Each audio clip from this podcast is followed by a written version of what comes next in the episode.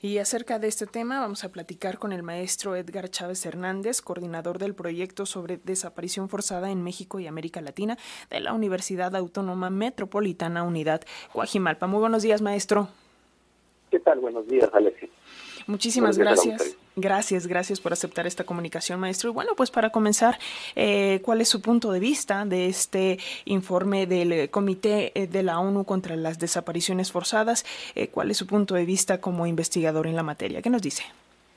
Bueno, me parece que es un, un avance relevante, no solamente en la materia de desaparición, solo para México, sino creo que en general para varios países de América Latina. En efecto, creo que la disposición a participar de estos trabajos por parte del Estado mexicano es de, bastante reconocimiento, la aceptación y disposición a colaborar por parte del Estado mexicano, además en esta visita donde ha estado auscultando el Comité de Naciones Unidas sobre el tema de desapariciones en varios estados de la República. no Creo que hay un trabajo extenso, además, eh, con los colectivos de familias de personas desaparecidas, sin embargo, pues hay, hay bastantes cosas que, que revisar y dar seguimiento porque tenemos que recordar que estas acciones además no tienen un carácter vinculante, tienen un carácter de recomendaciones y por tanto pues es el Estado mexicano quien tendrá que comprometerse, pero también por otra parte la sociedad civil que, será, que tendrá que estar vigilante y expectante también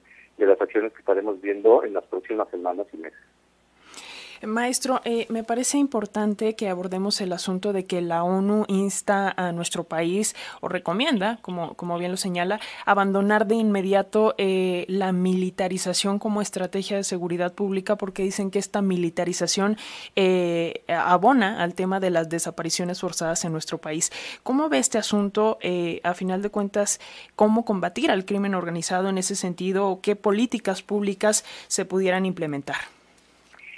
Desde luego que creo que es de la mayor de las relevancias. Eh, se ha dicho desde hace varios años, desde creo, creo que incluso de varias décadas, ya por organizaciones internacionales y nacionales de derechos humanos, eh, particularmente creo que hay que señalar también el acompañamiento del Centro PRO en esta materia, eh, en el en efecto de que la, participación de fuerzas militares en el tema de seguridad interna en México no está siendo la más afortunada de las estrategias. Definitivamente hay décadas impunidad, de corrupción por parte de varias eh, instituciones eh, del Estado en, materia de seguridad que han propiciado pues estos estados de excepción, donde la macrocriminalidad ha ejercido pues una un, llenado del vacío del Estado en estos espacios, pero que de, de, ninguna manera también podemos dejar de señalar pues las graves violaciones a derechos humanos que implica también la participación de eh, pues fuerzas militares en estas tareas de seguridad, de vigilancia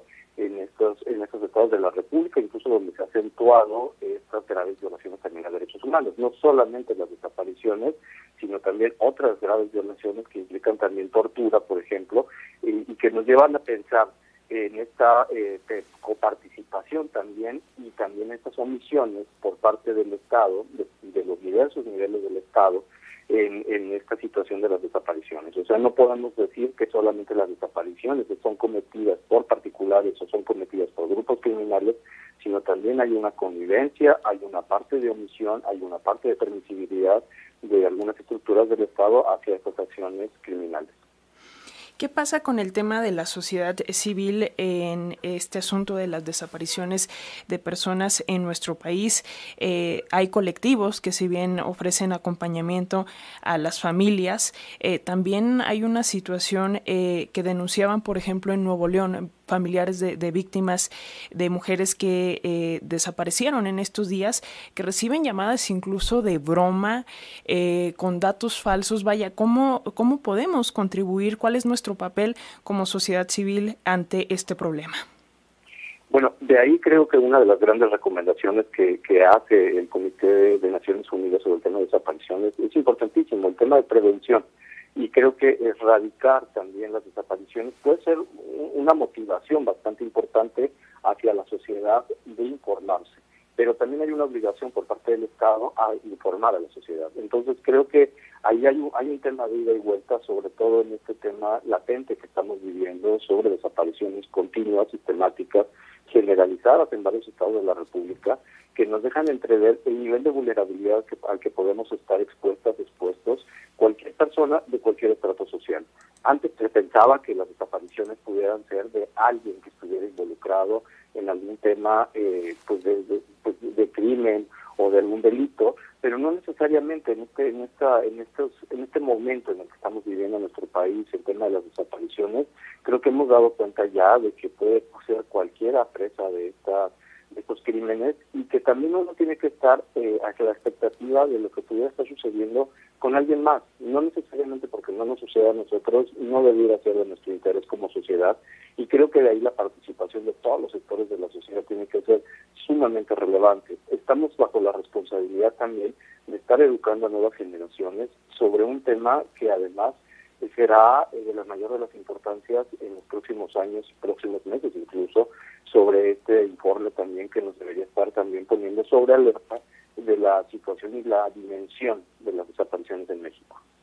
Así es, maestro. Lamentablemente estamos en un panorama en el que tenemos la responsabilidad de informarnos, de documentarnos bien sobre estos temas rápidamente y agradeciendo mucho el tiempo para las audiencias de Radio Educación. Eh, tenemos por acá información de que eh, van a lanzar de nuevo el diplomado sobre desaparición forzada en México y América Latina de la UAM Cuajimalpa. Sí, así es. De hecho, el día de hoy eh, se cierra esta convocatoria que hemos vuelto a lanzar eh, por segunda vez en este año sobre el diplomado sobre desaparición forzada, como bien dices, y que pues nos implica precisamente a varios sectores de la sociedad. Es una convocatoria abierta que se ha llevado a cabo también para solicitar el, eh, pues la participación del, del, sector universitario, de los funcionarios públicos que deseen participar, como ya participaron en la primera edición del diplomado, en esta coordinación que hacemos con el doctor Rodolfo Suárez Molnar y un servidor, y que además implica la participación de las familias y de los colectivos de familiares.